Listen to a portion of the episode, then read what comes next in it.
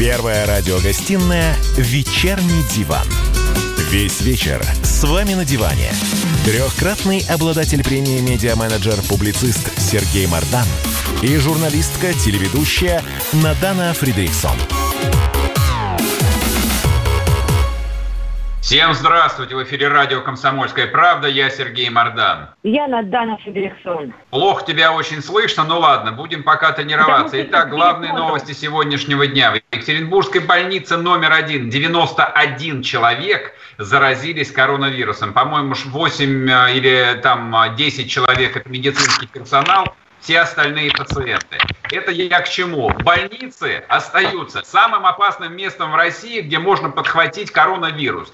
А свидетельством тому стала Республика Коми, Башкирия и подмосковные Люберцы. Но власти, тем не менее, на Пасху закрыли церкви. Но об этом мы тоже сегодня поговорим. А пока еще одна тревожная новость. Во Владикавказе проходят стихийные митинги против самоизоляции. Также протестующие, ну, как мы любим, требуют отставки действующего правительства. И, в общем-то, многие из них говорят, что ковида нет. Все это придумка злых властей, чтобы ограбить народ. Но об этом тоже сегодня подробно поговорим. Там очень много странных моментов. Ну и последнее. Очередное заседание по видеоконференции у Путина. В общем, их такое количество, что лично я уже их перестал различать. Я послушал единственное выступление Собянина. Сергей Семенович отлично говорит, очень убедительно. Ой, без ой. пауз. Владеет цифрой. То есть вот хочется ему верить. Не знаю, верит ему Путин а, или нет, но, в общем, карантин продлили до 1 мая, с чем вас и поздравляю. Вечерний диван. Итак. Да, горячая тоже тема. мои, Христос воскресе! Вчера я даже утром с 8 до 9 вел специальный эфир. Ну, вы, наверное, спали, судя по количеству слушателей. Ну, всю светлую неделю добрые русские люди поздравляют друг друга именно вот так. Я вас, соответственно, и поздравляю. Наданочка, и тебе Христос воскресе! Спасибо. Взаимно.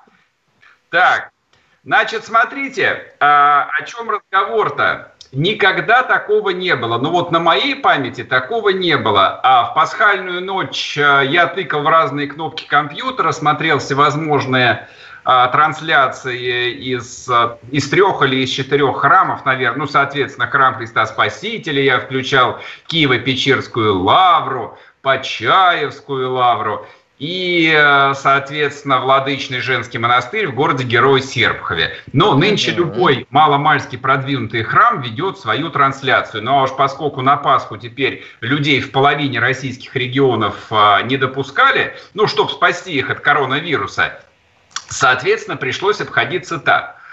А картина была, конечно, совершенно дикая. То есть, э, ну, если кому не интересно, если кто не видел, включите запись трансляции Особенно это вот э, выглядит пугающе э, в огромном храме Христа Спасителя, то есть он же совершенно там невероятного размера, там потрясающее да. пространство, золото, фрески, росписи. И вот посреди этого огромного пространства стоит одинокий патриарх, и несколько сослуживающих ему священников. Ты и знаешь, а по-моему, это очень сильная, кстати говоря, картинка. Ну, послушайте, к ковиду можно относиться по-разному. Можно его признавать, можно его не признавать, можно считать его карой Господней или бактериологической войной, но в любом случае какая-то вирусня летает.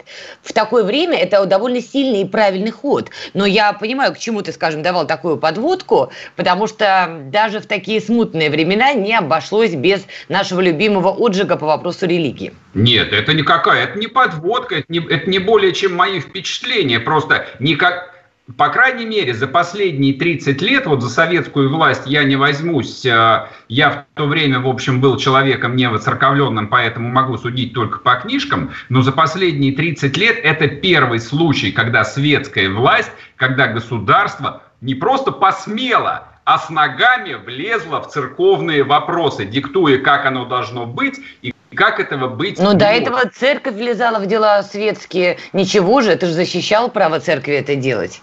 Нет. А сейчас все-таки пандемия, все-таки стоит а... вопрос жизни и здоровья людей. Я бы сказал бы так, церковь анафеме пока никого не подвергла, ни, ни одного действующего министра, ни одного премьер-министра, как бы она отстаивала исключительно свою территорию. Но то, что губернаторы, ну, по крайней мере, по-моему, 35 губернаторов из 85, воспользуясь, так сказать, возложенными на них правами президента, мол, а, рулите как хотите, вы теперь, э, значит, самостоятельный там субъект федерации, федерации, учитесь принимать решения сами, но вот 35 человек приняли такие решения. Угу. А, там было совершенно замечательно. А, телеканал «Царьград» даже сделал совершенно чудесный рейтинг а, безбожных, рейтинг безбожности российских регионов.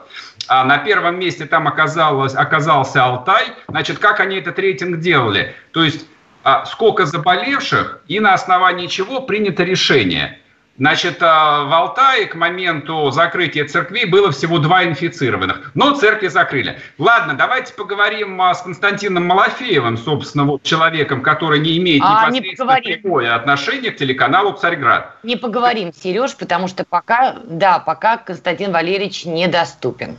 Ах ты, господи, недоступен. Ну хорошо. хорошо. Смотри, мы с тобой здесь стоим, что называется, по разные стороны баррикад, причем вполне, скажем так, на каких-то своих основах. Вот объясни мне, пожалуйста, человеку светскому, но мирному, почему ты считаешь архиважно, чтобы люди собирались, да, на светлый праздник Пасха в церкви с учетом того, что есть пандемия? Почему нельзя молиться дома и совершать все необходимые обряды дома, не подвергая свое здоровье риску. Просто объясни, я правда не понимаю. Рассказываю. Это очень просто на самом деле. А суть христианства, ну вот совсем упрощенно, заключается в том, что христиане причащаются тела и крови Христовой. То есть это не совместная молитва, допустим, как у мусульман это даже не отдельно вот э, наличие или отсутствие церкви. То есть церкви как здание может не быть. То есть литургия может служиться в том числе и дома, в квартире. Но там должен быть священник. Хорошо, а, давай продолжим с тобой. Поняла. Соответственно, нет, главная концепция, то есть Пасха это что? Пасха это не просто там а, собрались, прошли крестным ходом и потом нажрались. Пасха – это длинная ночная служба, в конце которой десятки, сотни тысяч, миллионы людей причащаются. Не думаю, что во, во время пандемии обрядовость играет такую важную роль, но... Это не но... обрядовость, ты спросила, в чем суть. Я, я поняла. Суть я это оцениваю как обрядовость. Я сейчас Давай... два, два слова тебе У скажу. У нас просто Константин Малафеев на связи, Сереж. А, прекрасно, хорошо. Извини, конечно, но Константин Валерьевич все-таки мы до него дозвонились. Здравствуйте. Отлично. Константин? Христос воскресе! Воистину воскресе, Константин Валерьевич! А сегодня прочел в Телеграме ваш манифест. Вот, он длинный, поэтому процитировать его я не рискну. Если можно, в двух словах свою позицию озвучьте, пожалуйста. Я имею в виду вот э, уникальный опыт, когда российская власть э, с ногами влезла в дела церкви. Лучше, конечно, прочитать, но если коротко, то а, уже были такие времена в нашей истории, в истории человечества, когда а, храмы закрывали. Это происходило тогда, когда христианство возникало. Была могучая, великая Римская империя, которая охватывала весь известный мир, а ей правили толерантные и веротерпимые императоры, начальники, трибуны и прокураторы, которые хотели, чтобы все равно уважали разные точки зрения. Вот, и, соответственно, никто не смел а, выпячивать свою веру настолько, насколько делали это христиане, как это казалось тогдашним властям. Чем это закончилось, мы помним. Римской империи больше нет, а, соответственно, разрушен Колизей. А, Константин Валерьевич, вы намекаете, что России теперь не будет как государство? А давайте я договорю, раз уж мы да, не читали, значит, трудно его будет ну. обсуждать. А, и а, на а, как бы руинах этой империи поднялась христианская церковь, которая дала нам всю ту историю, извините, тот залай, потому что я специально во дворе, чтобы а, не падал сигнал. А, так вот, дала ту самую историю, в которой мы с вами живем. И а, христианство – это то, чему мы обязаны нашими именами, это то, чему мы обязаны нашей архитектурой, нашей культурой, а христианство э, больше и выше. этого. И только тогда, когда мы правильно понимаем взаимоотношения государства и Бога, и церкви как института Божия на земле, тогда мы правильно относимся к таким вещам, как закрытие храмов. Поскольку мы, христиане, верующие люди, полагаем, что наша настоящая жизнь в вечности, а здесь временная, где мы только к этой вечности готовимся. И мы никак не можем то место, которое нас связывает с ожиданием нашей вечной жизни, считать всего лишь культовым и обрядовым заведением, подобным другим местам досуга. Если власть не научится так воспринимать, то, к сожалению, ей управлять православным народом. Независимо от того, как много этого православного народа. Те 70%, которые себя так называют, или те несколько процентов, которые ходят в храм. Те, которые являются христианами, они не могут посчитать, что церковь можно закрыть так же, как другие места массового скопления людей. Алло, Константин Валерьевич. Да, а я верующие, хри... верующие христиане не должны были подчиняться решению властей? Безусловно, что они и сделали. А христиане не бунтовщики, не революционеры никогда не были, даже когда они шли на мученическую смерть в Римской империи, они никогда не бунтовали против властей. И мы этого никогда не будем делать. Однако мы открыто... Константин, мы сейчас уйдем на перерыв, а после перерыва продолжим с вами разговор, не уходите. Рубль падает. Цены растут. Нефть дешевеет. Бензин дорожает. Кажется, что наступает нелегкое время. Но так ли все плохо? Мы не паникуем. Потому что у нас есть экономисты Михаил Делягин и Никита Кричевский. По будням в 5 вечера они разбираются в мировых трендах и строят прогнозы. «Час экономики» на радио «Комсомольская правда». Для тех, кто живет настоящим и смотрит в будущее. Первая радиогостинная «Вечерний диван». Весь вечер с вами на диване.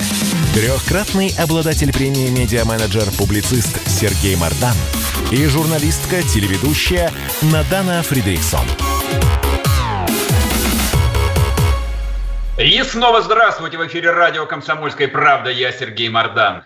Надана Фридриксон. С нами на связи Константин Малафеев, заместитель главы Всемирного Русского Народного Собора. Константин, скажите, пожалуйста, а вот... Эм по поводу вот этого запрета на посещение храмов на Пасху, ну, по крайней мере, в половине э, российских регионов, а вы не боитесь, что после этого может возникнуть некий раскол внутри церкви? Потому что же, ну ведь э, некоторое количество епископов э, выразили, мягко говоря, недовольство такой мягкой позиции патриарха. Я думаю, что Господь милостив, и как не раз бывало в истории церкви, э, и это тоже пройдет. А, я думаю, что все мы, когда успокоимся от вот этого вирусобесия информационного, в котором мы находимся, и который, конечно, касается также и церкви, потому что там живые люди, некоторые из них болеют, некоторые из них пожилые, вот, есть с астмой или диабетом, которые входят в группу риска, понятно, что у них другое отношение к этому, чем у людей здоровых. Вот когда все это а, прекратится, я надеюсь, что будут извлечены определенные уроки а уроки эти заключаются в том, что наше государство вовсе не настолько настроено а дружелюбно по отношению к церкви, и я бы даже сказал, не совсем так, как написано в Конституции, где церковь отделена от государства. Если церковь отделена от государства, то почему государство лезет в дело церкви? Слушайте, Поэтому... так это же хорошо на самом деле, что вот, а, вот эта симфония между церковью и государством наконец закончится. А то церковь, в общем, особенно в последние годы так обвиняют в сервильности, что, в общем, а, в этих объятиях ее и задушить могут. Я с вами согласен. Я с вами согласен. Я думаю, что как раз э, это дает возможность нам а, вернуть а, ту церковь, в которую мы приходили, я не из воцерковленной семьи, я приходил в конце 80-х, в начале 90-х, в ту церковь, которая была гонима. Властями, но именно та церковь выросла, и мы имеем православие сейчас, она выросла на тех людях и на тех, кто в советское время пронес, несмотря на гонения, на то, что нельзя было поступить в институт, несмотря на то, что не давали там золотую медаль в школе, или еще какие-либо были э, ограничения. Вот эти люди и те, кто пришли в начале 90-х, они, собственно говоря, эту церковь и сформировали. А сейчас, к сожалению, а церковь также стала иногда социальным институтом. И вот это сейчас все на наших глазах приобретает ясность и прозрачность. Уходит вот эта шелуха и остаются зерна. Поэтому дай бог, чтобы по после того, как да. это все закончится, были сделаны определенные выводы в отношении поведения церкви. И, может быть, не обязательно церкви так часто выходить за церковную ограду, а может быть, наоборот, если сосредоточиться на молитве в церковной ограде, ибо, как оказалось, и это является величайшим благом, которое мы не ценили до сих пор, что сами храмы, в которые можно ходить, оказывается, могут закрыть. Нам, что они всегда с нами, а вот оказывается, поди что, что их может не быть. Нам всем нужно вернуться в храмы. Ясно. Спасибо большое. Константин, спасибо. А, с нами на связи был Константин Малафеев, заместитель главы Всемирного Русского Народного Собора. А, я ну, для людей не настолько продвинутых коротко поясню, о чем а, я его спросила, на что он мне ответил. Вот это вот демонстрируемая в последние годы неразрывная смычка между, ну особенно епископатом, между руководителями церкви и начальниками, она у людей нормальных, я вот так скажу, вызывала очень много вопросов, в том числе и у людей выцерковленных. Вот, а потом вся история русской церкви говорит о том, что как только начиналась вот эта там а, любовь, особенно после Петра, когда был основан Синод, это были самые мрачные, самые там трагичные а, годы для русской церкви. Поэтому, упаси Господи, церковь от государственной любви. Чем ее будет меньше, тем лучше. Беднее, ничего страшного, переживем. Так. С нами а... на прямой связи сейчас настоятель Свято-Троицкого храма в городе Челябинск, отец Игорь Шестаков. Здравствуйте. Здравствуйте, добрый вечер. Отец Игорь Христос воскресе. Воистину воскресе. Прокомментируйте, пожалуйста, скандал вот со, со службой в храме Софии, как журналисты назвали подпольная служба, когда для узкого количества людей э, они получили допуск в этот храм на Пасху, чтобы э, там помолиться. Как вы прокомментируете эту историю? Я прокомментирую эту историю так, что на самом деле никто э, приход в храм не ограничивал. И ведь э, вспомним слова Господа и Спасителя Иисуса Христа, всякого приходящего ко мне не ждено вон. Я думаю, что никакой режим самоограничений, самоизоляции не может ограничить чувство верующего человека. И люди, которые пришли отпраздновать Святую Пасху, это люди, обладающие бесстрашием, известным мужеством, отнюдь не фанатизмом, отнюдь не тупостью или не косностью, как пытались преподнести нам – отъявленные либеральные журналисты, но это были люди, которые не могли обойтись без храма Божия. И мы, как священники, обеспечили всем этих людей для того, чтобы все-таки Пасха без народа – это неправильно. И, конечно, мы соблюли слово Святейшего Патриарха, мы выполнили все, что, э, о чем попросил нас священноначале. И был призыв у всех правящих архиереев, у губернатора Челябинской области, у нашего митрополита, для того, чтобы люди оставались дома, и люди остались дома. И мы видели по ситуации просмотра наших онлайн-трансляций, сколько людей их посмотрело. И, конечно, количество верующих в храмах – было сегодня на 10, 12, а то и 15 раз меньше, чем в прежние годы. Это но тем не менее люди были. Отец Игорь, извините, что перебиваю, но смотрите, среди тех, кто пришел в храм, теоретически мог быть носитель COVID-19, мог быть зараженный человек, сам того не зная, кстати говоря, тоже. И он мог заразить других людей. И он мог заразить других людей. И мы получаем расширение пандемии. Это же зло. Знаете, я, я конечно, понимаю, ваш упрек, но все-таки э, Господь Бог пургаем не бывает. И сегодня среди тех, кто пришел, вот я видел глаза прихожан, людей, имена которых я знаю. И за своих прихожан я готов поручиться. Мы призывали людей, которые находились в зоне риска, которые сегодня, э, ну, по известным причинам не могли прийти в храм. И вот я хочу сказать, что Челябинск в этом отношении, город, который так много, э, знаете, там э, употребляли его имя в каком-то очень таком негативном смысле, даже там ерническом, Челябинск явил в этом отношении пример дисциплины и послушания священноначалию. И вот э, к нашим прихожанам, которые все-таки пришли, очень немногие люди – очень немногие, поверьте, поскольку это были не сотни людей, а десятки людей. И все-таки это были люди, которые пришли, и э, у них были все средства защиты, и мы видели это. И вы знаете, ну, э, я не могу сказать о том, что сегодня... Мы... Отец Игорь, мы сейчас уйдем на перерыв уже. Будем надеяться, что эти люди не были заражены, искренне будем я надеяться. Думаю, да, надеемся на это. Спасибо. Дай Бог, дай Бог, спасибо. У нас в эфире был настоятель Свято-Троицкого храма из города Челябинска. Мы к вам вернемся после перерыва, не уходите.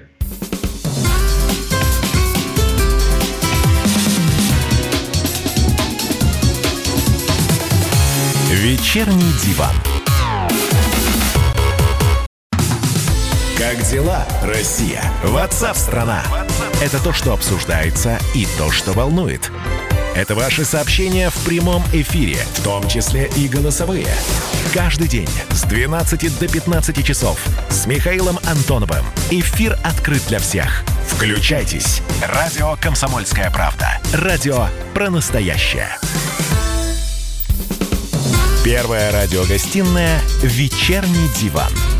Весь вечер с вами на диване. Трехкратный обладатель премии «Медиа-менеджер», публицист Сергей Мардан и журналистка, телеведущая Надана Фридрихсон. И снова здравствуйте. В эфире радио «Комсомольская правда». Я Сергей Мардан. Я Надана Фридрихсон. С нами Рустем Самигулин.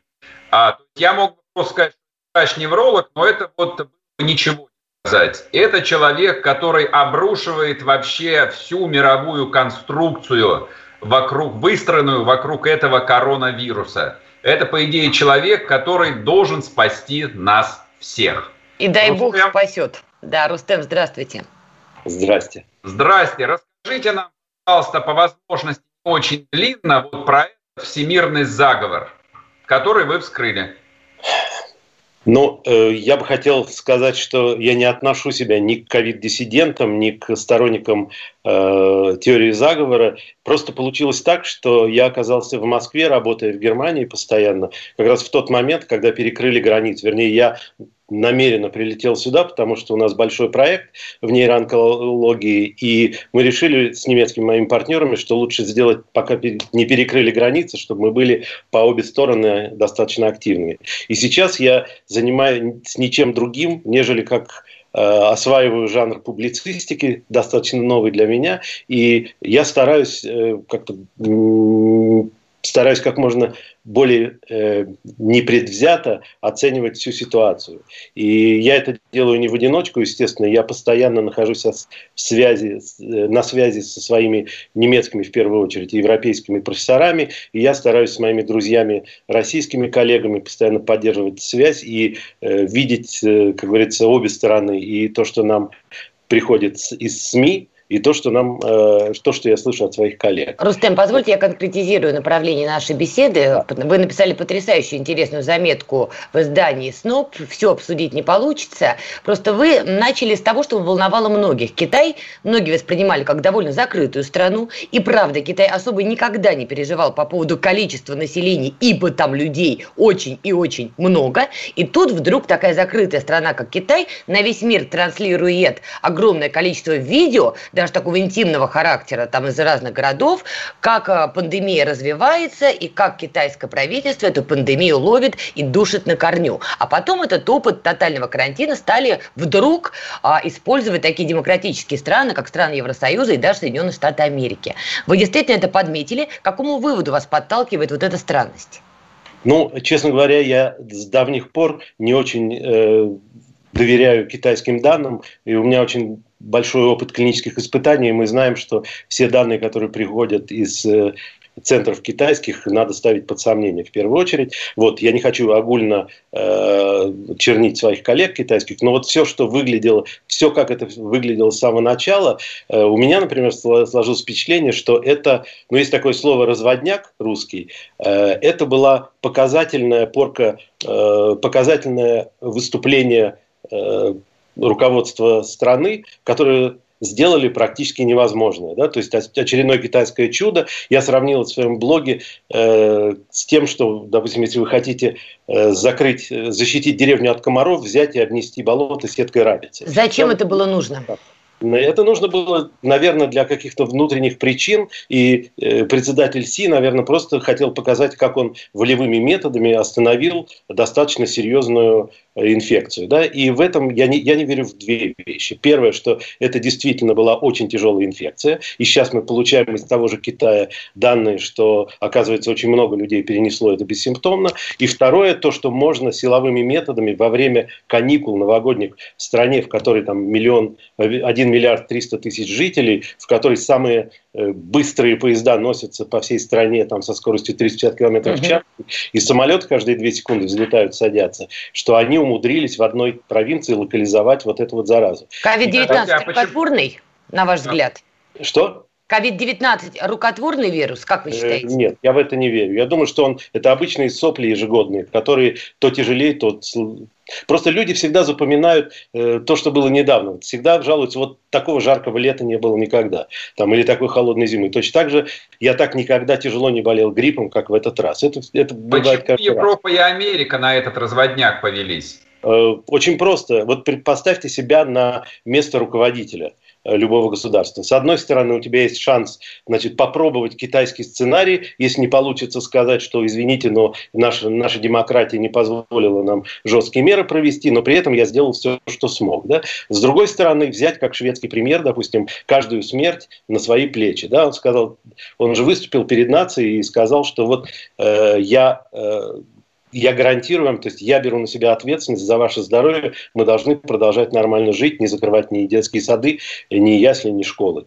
И э, конечно же, если человек, если руководитель страны принимает вот это второе мнение, вторую тактику, то каждый умерший старик э, за 80 лет с кучей заболеваний будет тебе инкриминирован. Да? То есть тебя будут проклинать все родственники и вся, вся пресса оппозиционная за то, что ты не уберег вот этих вот уязвимых людей. И именно, и, конечно же, самое легкое – это принять э, вот такой псевдокитайский сценарий, не понимая, что это абсолютно утопия, остановить грипп, остановить сезонную э, респираторную инфекцию такими методами силовыми. Но она не сезонная, это очевидно. Первые больные в Соединенных Штатах фиксировались еще в октябре. Потом все это хлынуло в Китае, в Европе. Это явно не сезонная штука. Ну, тогда остается вопрос, насколько он опасен. Да?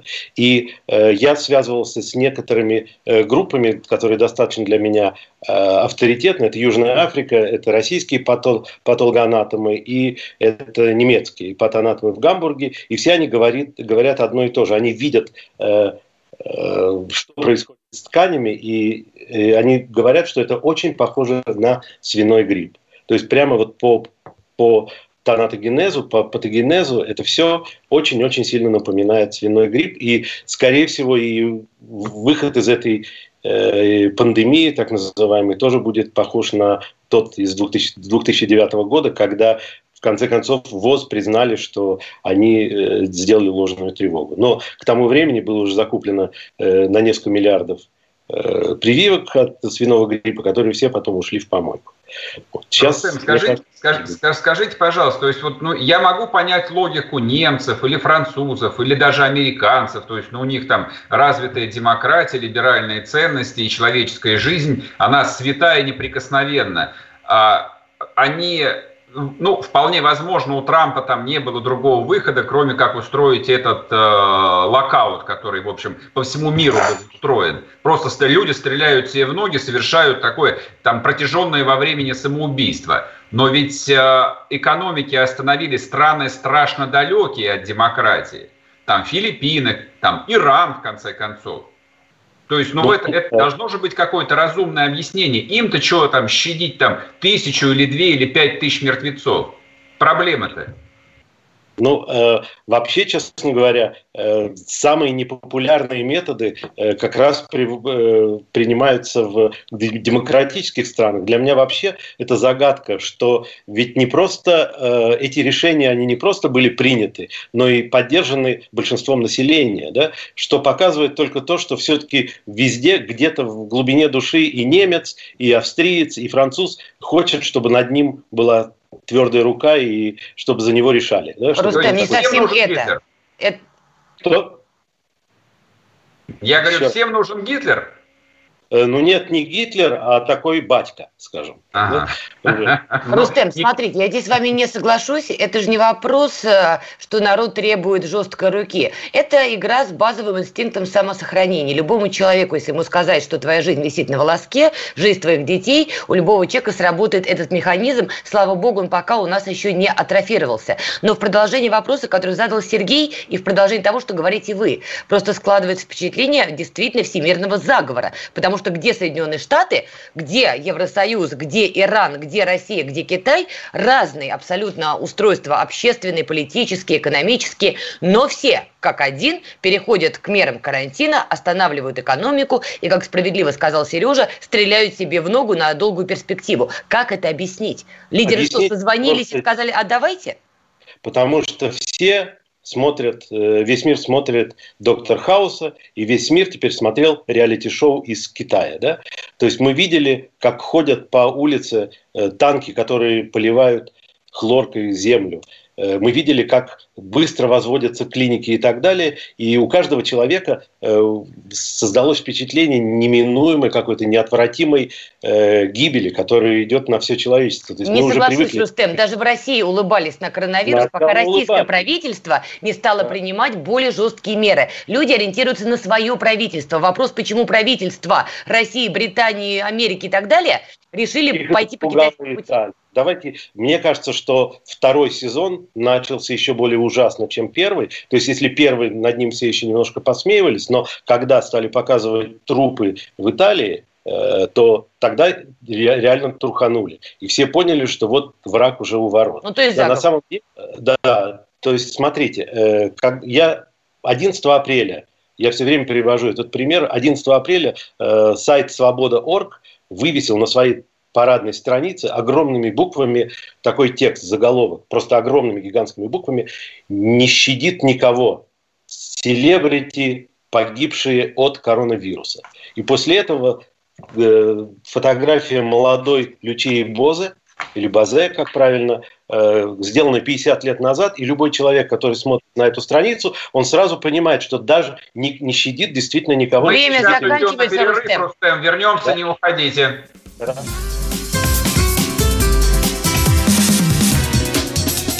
Первая радиогостинная «Вечерний диван». Георгий Бофт. Политолог, журналист, магистр Колумбийского университета, обладатель премии «Золотое перо России» и ведущий радио «Комсомольская правда». Авторскую программу Георгия Георгиевича «Бофт знает». Слушайте каждый четверг в 17.00 по московскому времени. А что такое деньги по сравнению с большой геополитикой? Мы денег тут не считаем. Первая радиогостинная «Вечерний диван». Весь вечер с вами на диване. Трехкратный обладатель премии «Медиа-менеджер-публицист» Сергей Мардан и журналистка-телеведущая Надана Фридрихсон. И снова здравствуйте в эфире радио «Комсомольская правда». Я Сергей Мардан. Я Надана Фридрихсон. С нами на связи Рустем Самигулин, врач-невролог, а, человек, который отказывается, чтобы его называли ковид-диссидентом, но он хуже, чем ковид-диссидент, он просто руководитель восстания. Рустем, вы с нами? Да. да заканчивайте, заканчивайте свой рассказ. Так почему же такая беда случилась у итальянцев и испанцев? Они, что, они же там реально мрут как мухи. Больше только в Америке. Самой ну, большой прекрасной демократии мира. Ну, с итальянской и с испанской медициной я знаком, наверное, с 99 -го года, и я прекрасно знаю, что не все так хорошо там внутри. Но я бы сейчас не хотел критиковать итальянских коллег. Проблема в том, что главная ошибка э, получилась так, что сами клиники, сами больницы стали э, биологическим оружием против своей страны. И первые пострадавшие это были врачи, которые вынуждены были на износ работать, сами заболевали и заражали э, других э, э пациентов. А почему Но они заболевали? Потому что они не спали. Самый лучший способ э, обрушить иммунитет – это не спать. Лучшего способа нет. Любой человек, который, не, не, который работает, скажем, там сутки через трое, он э, кандидат на то, чтобы очень тяжело перенести любую респираторную инфекцию, в том числе и ковид. Вот. Во-вторых, проблема в том, что э, болело в самом деле очень э, старое население. И и сейчас мы понимаем, что опять же были абсолютно недостоверные сведения клинические из Китая, которые рекомендовали как можно быстрее подключать людей к ИВЛ. Э, сейчас, после того, как мы больше понимаем, от чего умирают э, люди при ковид-инфекции, э, ясно, чего? что ИВЛ но в первую очередь они умирают от респираторного дистресс-синдрома, для которого ИВЛ – это не просто Э, спасение, а наоборот, это контрпродуктивно во многих случаях.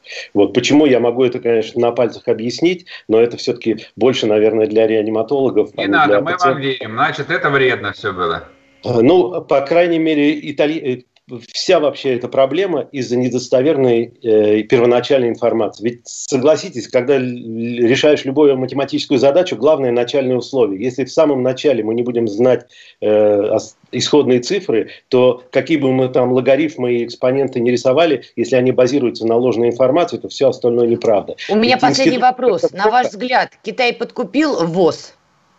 Э, не, я не знаю. Я думаю, что просто так случилось, да, вот так получилось. Сначала Китай, который хотел сделать какую-то внутреннюю пиар-компанию для своего руководства, э, сделал реалити-шоу на весь мир. Потом ВОЗ и, допустим, многие институты, например, институт Роберта Коха немецкий, который предсказал полтора миллиона смертей э, в марте, когда уже Сейчас мы выясняем, что в этот момент эпидемия уже пошла на спад. Э, институт Роберта Коха запретил вскрывать трупы. Э, то, конечно, приходит э, в первую очередь подозрение, то есть приходит мысль о каком-то заговоре. В самом деле, я думаю, просто получилось так, что разные группы стали использовать эту ситуацию каждый в своих целях.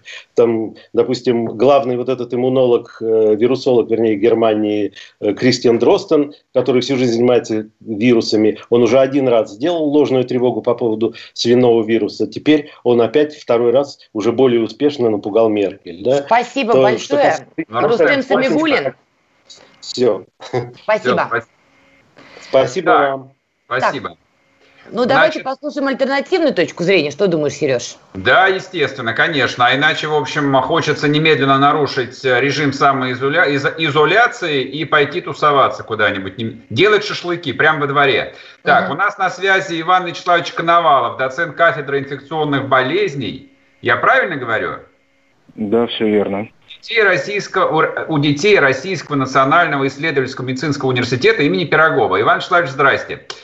А, вы читали статью э, Рустема Самигулина? Рустема Самигулина? Вы знаете, в настоящее время, представляя Федеральный центр по телемедицине коронавирусной инфекции, организованной в России, нам приходится изучать очень большое количество научной информации, поэтому публицистики мы просто-напросто не успеваем касаться. Ясно. Как вы тогда, Тогда... Да. Извини. Тогда в двух словах. А, значит, а, Самигулин утверждает, что проблема с коронавирусом из пальца, он практически ничем не отличается от обычного сезонного гриппа, и все, что происходит, это медиа-истерия, которую поддержали все правительства мира. Так, и? Собственно, я поэтому и спросил, читали ли вы эту статью, поддерживаете ли вы эту концепцию, либо вы полагаете, что опасность настолько велика, что все вот эти карантинные меры, они целиком и полностью оправданы, а может быть даже и недостаточны с вашей точки зрения, я не знаю. Ну, э, я хотел бы разделить этот вопрос на две, собственно, части, одну из которых входит в мою компетенции, а вторая нисколько меня не касается. Меня вопрос волнует очень простой. Какое количество людей со средне-тяжелыми и тяжелыми формами на данный момент массово поступают в клиники э, не только в Российской Федерации, но и по всему миру, и в том числе в странах, где э, уровень медицины, в общем-то, довольно неплох был, во всяком случае. Например, Соединенные Штаты Америки. И мы видим, в общем, э, довольно неутешительные э, данные. И то, что коечный фонд и в том числе э, отделения реанимации интенсивной терапии захлебываются даже в странах, в которых удалось, скажем, успеть проконтролировать количество одновременно поступающих на койки пациентов не вызывает сомнений. Если у кого-то есть альтернативные мнения, я советую, в общем-то, пойти и волонтерам или средним медперсоналом или младшим медперсоналом поработать в клинике города Москвы сейчас и примерно через 2-3 недели в региональных э, областных больницах. Я думаю, что э, мнение может кардинально поменяться, когда это коснется вас лично. Понятно. Скажите, пожалуйста, а вот э, появившаяся, я бы сказал так, множащаяся в последние пару недель информация о том, что реальная смертность от коронавируса, учитывая там от 50 до 80 процентов инфицированных, у кого это проходит вообще бес, бессимптомно, где-то 0,3-0,4 процента. Это соответствует э, действительности или нет? Дело в том, что процент э, смертности, скажем, он абсолютно ничего не значит в реальной ситуации, так же, как и средняя температура по больнице, поскольку, как показал опыт, например, Италии, которая диагностировала инфицированных, поступающих в среднетяжелых и тяжелых формах, показал у них смертность порядка 11-12%. Понятное дело, что речь идет действительно о пожилых людях с э, сопутствующей патологией, однако, э, опять же, вычисляя общий средний процент, э, нам эта цифра ничего не дает, поскольку если мы даже 145 миллионов проживающих на территории Российской Федерации умножим на эти цифры, мы получим гигантское количество летальных исходов одновременно. Если говорить о нагрузке на медпомощь, мы понимаем, что косвенная смертность будет связана не только с самим коронавирусом, но и с тем, что большое количество людей не получают Э, скажем так, медобеспечения по поводу тяжелых состояний своего здоровья в связи с загруженностью коек и перепрофилированием стационаров. Иван Васильевич, о, простите, Иван Вячеславович, позвольте такой, может быть, неполиткорректный вопрос, но не могу не спросить, вы меня поправьте, если что. Судя по той статистике, которую я видела, все-таки основной массив заражений в тяжелых формах и, к сожалению, смертельных исходов у так называемого экономически неактивного населения, у пожилых людей, которые, в общем-то, уже экономику не двигают. Нас всех беспокоит вопрос, как жить после коронавируса, мы не можем об этом не думать. Скажите, так ли это, что экономически активное население либо легко легко переносит, либо не заражается вовсе. И, может быть, имело смысл э, посадить на карантин именно пожилое население, а экономически активное оставить в обычном режиме, чтобы они работали, производили и так далее. Ну, не касаясь экономики, политики и так далее, я могу рассматривать эти вопросы с точки зрения эпидемиологии и развития инфекционного да, процесса. Мы наблюдаем, в общем-то, вполне ожидаемую динамику, что в настоящее время в Российской Федерации до 85% зараженных и выявленных пациентов – это люди младше 65 лет.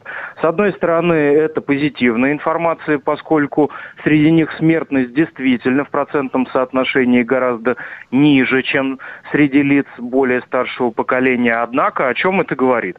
О том, что через одну-две недели, спустя инкубационный период, начнут болеть их родственники, с которыми они проживают. Поэтому говорить о том, что как-то можно спрятаться от этой инфекции – однозначно невозможно, если речь идет о внутрисемейном контакте. Это первая сторона вопроса. А вторая сторона вопроса, я попрошу вас обратить внимание, что именно заражение медицинских работников, несмотря на соблюдение всех средств э, санитарно-гигиенических норм и применение индивидуальных средств защиты. Тем не менее, любой медработник, например, участковый врач, который приходит к вам по поводу ОРВИ или бронхита, Мы сейчас который уйдем на ковидом, да, я попрошу вас дослушать, закончиться может тем, что именно этот молодой медработник может попасть в реанимацию, потому что доза вируса, которую он получает уже от больного, гораздо выше, чем при возможном мимолетном, скажем так, контакте в замкнутом помещении. Ясно, ясно. Спасибо большое. В эфире был Иван Коновалов, доцент кафедры инфекционных болезней университета имени Пирогова.